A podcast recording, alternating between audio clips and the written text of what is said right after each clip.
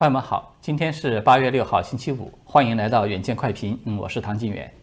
上一次美国国务院的父亲谢尔曼访华呢，当时我就有说过，说他其实就是去画红线的，也就是告诉给中共美国的红线在哪里。美方呢是希望双方就此来设置一个护栏，呃，目的呢是确保中共不至于误判踩红线了，引发热战。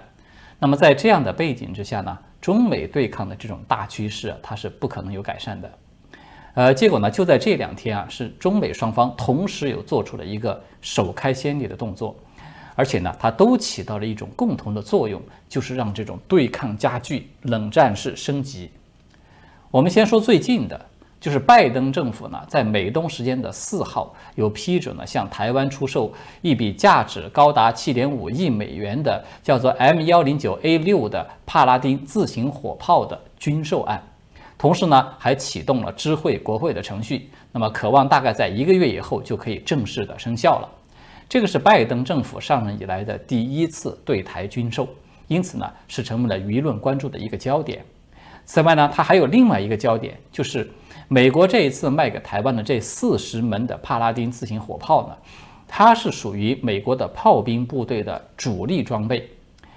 这种火炮呢，它是配备一门一百五十五厘米口径的榴弹炮，它最大的射程可以达到三十公里。从它启动射击准备到第一发这个炮弹发射出去，它只需要不到一分钟的时间。而且呢，它在一分钟之内啊，可以连续的射击出八发这种炮弹。用这种军事专家的话来形容呢，就是说这个一辆车它就可以打出一个炮兵连的效果。呃，也就是说，它是属于比较先进的这种炮兵的火力系统。同时呢，这一次的这个军售案，它还有一个引人注目的地方，就是它同时有附带了接近一千七百套的可以把这个射弹转化成为更加精准的 GPS 制导的这种导弹弹药的套件。那么这种装备呢，它可以让这个炮弹啊达到几乎是在五米以内的命中精度，几乎可以说就是一发就是一发这种准导弹了。所以呢，这样的火炮系统呢，它势必在中共未来发起对台攻击的时候，就是它不要抢滩登陆嘛，在这种时候很有可能会造成巨大的杀伤。当然呢，它会令中共是恼怒不已。但是我们看到现在中共呢，目前它的处境是比较尴尬的，就是它除了外交部的发言人照例的去重复了一遍什么严重损害中美关系和台海和平稳定之内的所谓的严正交涉，还有呢，就是用嘴炮来威胁说将会根据形势采取必要的反制。那么这个根据形势来进行反制是什么意思呢？这个意思就是说，我现在呢不一定要反制你，我还要看看形势的发展，我先要数数，对吧？呃，如果说我还没数到三，你就已经没啥动作了呢，那么这一次我们就拉倒了，我们下不为例了。那么这个就是我们刚才提到的是拜登政府的第一次是破例。那么就在两天前呢，中共的宣传系统它其实也做出了一个破天荒的举动。这个呢，就是新华社他们有刊登了一篇长达两万四千字的长文，痛批美国及其盟国，同时呢，是首次的有公开点名拜登。这篇文章啊，它的标题是这样的，是说美国同盟体系七宗罪。那么文章呢，它是也惯用的这种文革笔法呢，是列举了美国及其盟国体系，说他们具备了暴力、掠夺、侵权、破坏、撒谎、包庇以及内讧等七大罪名，痛批美国新政府上台以来啊，是重新的加强了对同盟体系的掌控。表面上呢，打着重回多边主义的旗号，实质上呢，是在搞小圈子、搞拉帮结伙，用这种意识形态战队以及阵营之间选边站来割裂了整个世界，并且呢，对中国实施战略遏制和打压，以集体之名行单边之实，是不折不扣的伪多边主义等等等等。这篇文章，它的内容非常庞杂，限于时间呢，我在这里就不具体的去复述那些内容了。有兴趣的朋友呢，可以自己去看一看这篇，显然是组织了一个班子精心炮制出来的，可以说是重磅炸弹。那么，既然它称之为是炸弹，那么中共它究竟想要用它来炸谁呢？是单独是要炸这个拜登吗？其实就我看来呢，它不完全是这样。就这个文章，他虽然反复的七次点了拜登的名，但是呢，他没敢像当初对待蓬佩奥那样的去给他扣上很多党文化特有的这种帽子，那么算是给拜登是多少保留了一点颜面。这篇文章其实他真正要打击的呢，其实可以说已经就写在他的标题上了，就是只不过呢，美国同盟体系这个标题呢，他只说了一半的话，他完整的说啊，应该是美国同盟体系所建立并维持的基于规则的国际秩序。所以呢，我们要是纵观全文就可以看到。中共呢，他这篇文章是从政治、经济、军事、文化、法律等等，可以说是各个领域在全方位、多层次的，在彻底的否定美国及其同盟体系维护的这个现行的国际秩序。他要否定美国的领导地位。同时呢，极力的去渲染说，这个美国领导下的世界是多么的黑暗，多么的混乱，是多么的病入膏肓，无药可医。所以，唯一的出路呢，就是要推翻这个秩序，要砸烂这个旧世界，而去重新建立一个新世界、新秩序。而中共呢，就是达成这个美好目标的唯一的希望，大概就是这个意思。这就是中共想要说的。也就是说呢。中共呢，他在从理论上、从舆论上开始，在系统的想要瓦解这个现行国际秩序，这是一个重要的行动了。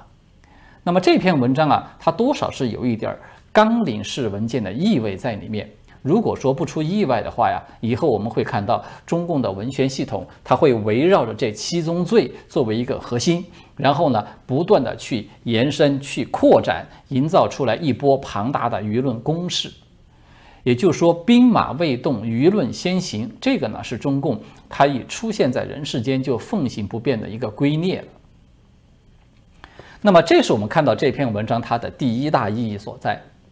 第二大意义呢，就在于，就这篇文章它对拜登的点名。从今年一月份拜登上任开始啊，我们看到中共虽然它一会儿唱红脸，一会儿唱黑脸，是大棒与糖果齐飞的。但是呢，他始终都保留着拜登政府能够放弃川普路线，与党国重修旧好的这种幻想。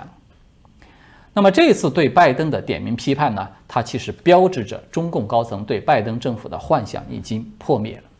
也就是说呢，中共高层他们已经判定，无论如何，美国对中共的制裁和脱钩都会要继续下去了。只有速度快慢的区别，而这种方向和趋势它是绝对不会改变的。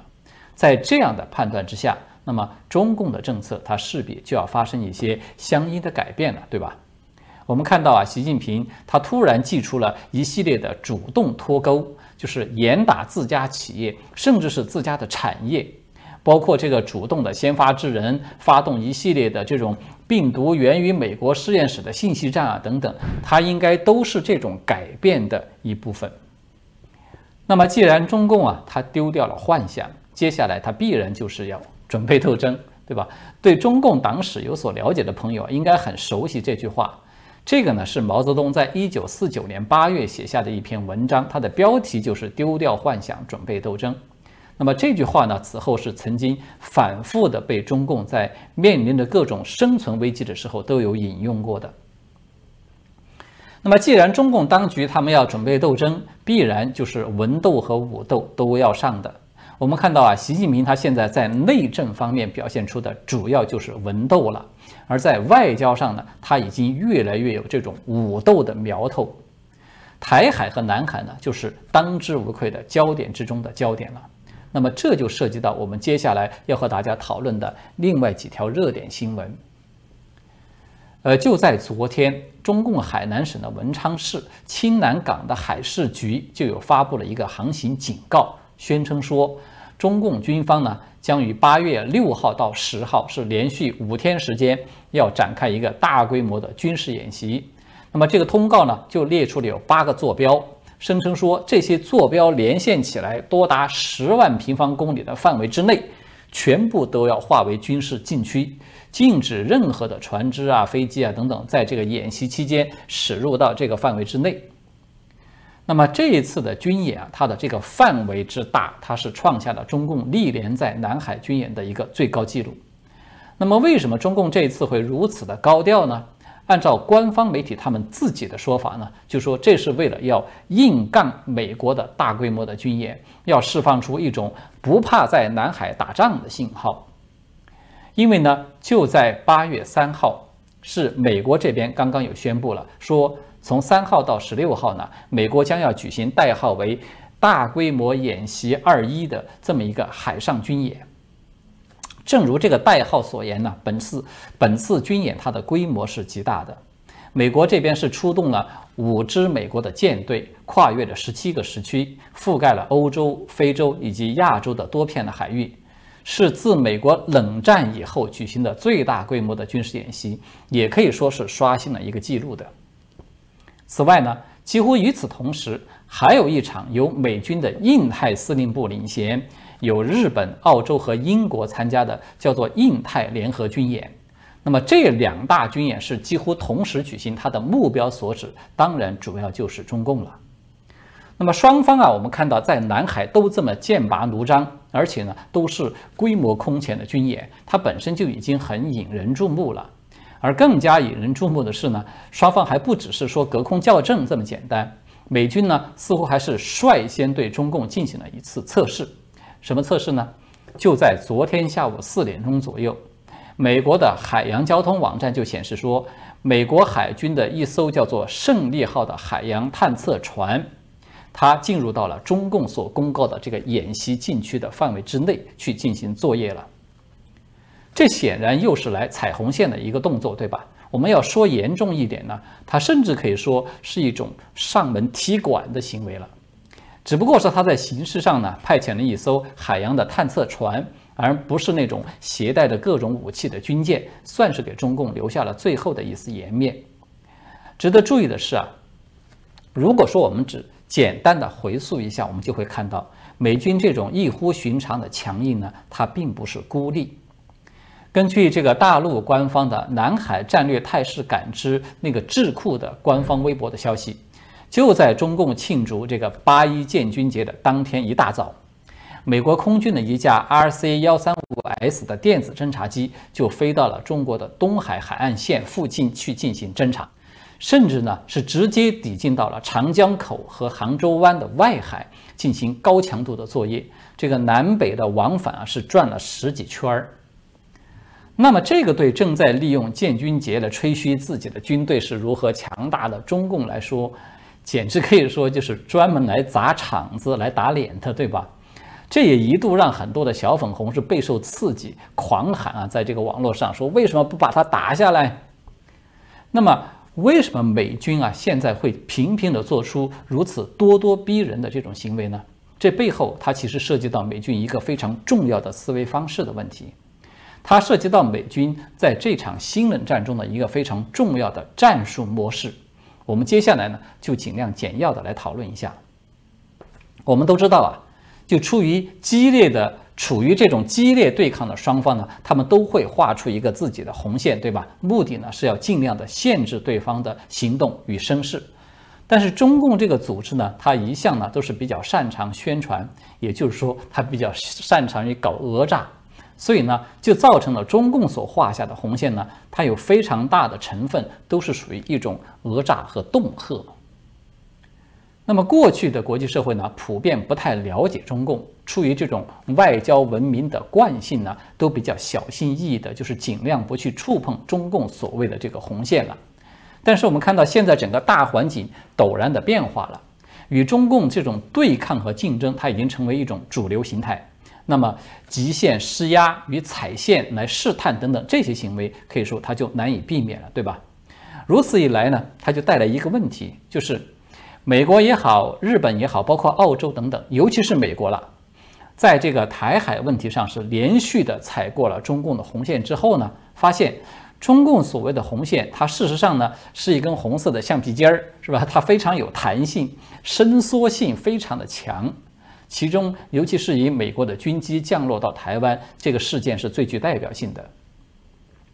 那么，这个就使得美国及其盟友对中共，他多少就有了一点纸老虎的这种感觉，也就让国际社会是更深入的了解到中共惯于使用虚言恫吓的这种手法。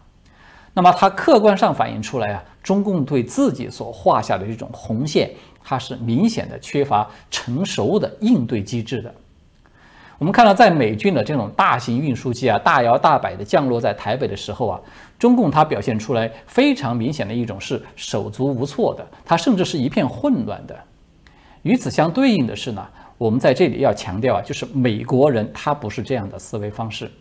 美国人如果说他要是画下了一道红线，那么中共要是敢于越界的话，美国就会一定毫不客气的动手。我们就以这个军机落台作为例子啊。就是在拍板决定要把军机飞往台湾之前，美国的印太司令部甚至是白宫，至少呢，他们已经是在反复的思考、讨论过如下之类的这种问题了。比如说，如果中共他出动军机来拦截，那么美方该如何应对？如果中共军机用侵犯台湾的领空来报复，是否允许台方先开火？如果这个事态升级，美军是否需要派遣军队来进驻到台湾？在关岛和日本的这种仓促中心呢？它需要保存多少的这种弹药补给？如果说美国面临与中共全面开战的风险，美军能够在一天之内动员多少的航母、军舰、各式各样的作战飞机，还有像卫星啊、海军陆战队啊等等，日韩等等这些盟国，他们会如何的表态呢？美国该如何的使用在这些盟国的军事基地啊？等等，我相信啊，就是美军他们真正的讨论的这个清单问题，它会比刚才我们提到这些问题至少要多出上百倍。他们会把从这个战略高度的问题到战术细节的一些关键问题，都会尽量的事无巨细进行一个通盘的考虑。那么，中共会有这样的一份清单吗？我甚至都怀疑，中共他在打嘴炮、画下各种各样红线的时候啊，他们可能都没有说有这样的意识要来讨论这样的一份长长的问题清单。他们的想法其实很简单，因为层层都是在等着上级下指令就可以了。这就是为什么我们看到美军的这个环球霸王飞机，当它降落在台北的时候，中共啊，居然是足足有沉默了三天时间，没有做出任何回应的动作。它的原因其实就在这儿。也就是说呢，这种思维方式的差别，它就决定了双方行为方式的差别。我们要反过来看啊，当我们看到美军开始毫不犹豫地把军机降落到台湾。在中共建军节的当天，把这个侦察飞机飞到中共的眼皮子下面来进行侦察，同时呢，把海军船只开进到中共刚刚才划定的军演的禁区之内的时候，当我们看到这些动作它连续发生的时候，我们就可以得出一个重要的结论了，就是美军已经基本上解决了像刚才提到的这个所有相关问题的这个清单。只有在这样的背景之下，美军呢，他才会有如此充足的信心，带着十足的把握，对中共去频频的踩红线，去频频的基线施压。一句话，当美军的这个飞机啊、军舰啊等等出现在中共的红线范围之内的时候，我们就知道，美军已经做好了从小摩擦到全面开战，从战场突击到后勤保障的几乎所有的准备。所以呢，看清楚了这点啊，我们再回过头去看一看国务院的父亲谢尔曼他在天津对着中共所说的，说美国不会寻求与中共发生冲突，但是欢迎公平的竞争。这个话呢，他其实就是非常的外交辞令式的了。他其实真正想要表达的意思是说，美国已经做好了一切的准备，希望呢中方不要误判，美国将按照既定的国际规则来行事。制裁啊、脱钩啊什么的都将要继续进行，而中共如果想要颠覆当前国际规则，请你们先要掂量清楚。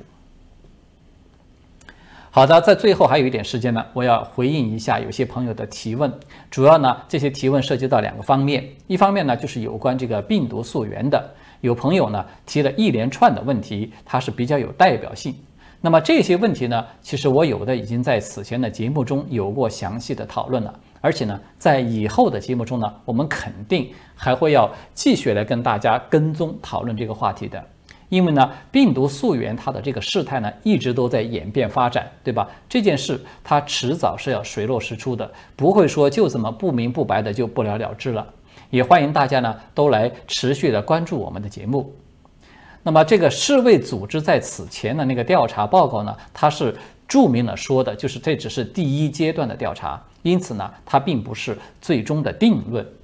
我们看到这个谭德赛啊，他现在支持的也是说明了，说这是支持第二阶段进行调查，而且他也明确的提出来说，中共在上次调查中呢是有拒绝给出原始的数据，这个在客观上呢就成为进行第二阶段调查的一根导火索了。这个呢，它是中共自己啊这种遮遮掩掩，它不透明嘛所造成的。那么另外一方面的问题呢，就是有朋友在质疑，就说为什么我啊这个节目呢不去关注这个美国大选的选票审计问题？其实这个问题呢，我是一直都有在关注的，而且呢，这个大选舞弊的情况啊，相关的证据啊等等，我们早在这个大选期间是已经有过非常充分的讨论了。那么现在我们看到这些审计呢，它相当于是对。过去这种大量报道的一些复盘，并且来提供一些证据。就我个人而言呢，我是从来都没有怀疑过这次大选舞弊的真实性的。那么我们都知道呢，美国它现在其实就可以说是左派全面上台、全面当道的，对吧？包括这个司法体系呢，它也是深受左派的影响，而难以做到呃一种真正意义上的独立。就像大选舞弊这样重大的事件呢。他要是他一直都难以进入到司法领域，得到一个全面公正的审判，就是因为这些左派的意识形态呢，它在起着一个巨大的干扰作用。而美国的左派意识形态的扩张呢，我们要是追根溯源，它其实就是来自于中共的渗透。它的源头呢，可以一直追溯到就是上个世纪的六十年代的美国那个所谓的体制内的长征。那个是和中共发动文革是同步出现的极左意识的一个意识形态的大爆发。那么这些问题呢，我们在过去其实都有讨论过不少了。所以呢，我现在这个话题大家可能看到了是比较倾向于集中在剖析中共。其实我呢就是抱着有一个想法，因为只有清除了中共在意识形态的这个毒源，整个国际社会的这种左毒，它才有希望被肃清。还不仅仅说是美国有这个问题，也就是说，只有正本清源，美国才是有希望的，这个世界也才是有希望的。当然，如果说大选审计它能够真正的进入到了司法程序，甚至说撬动了整个美国的政局了，那么那将是美国社会的又一个大事件了。我们肯定也会及时的来跟进，和大家一起来进行讨论的。好的，今天呢，我们暂时就聊到这里了。谢谢朋友们的关注和提醒，我们下次再见。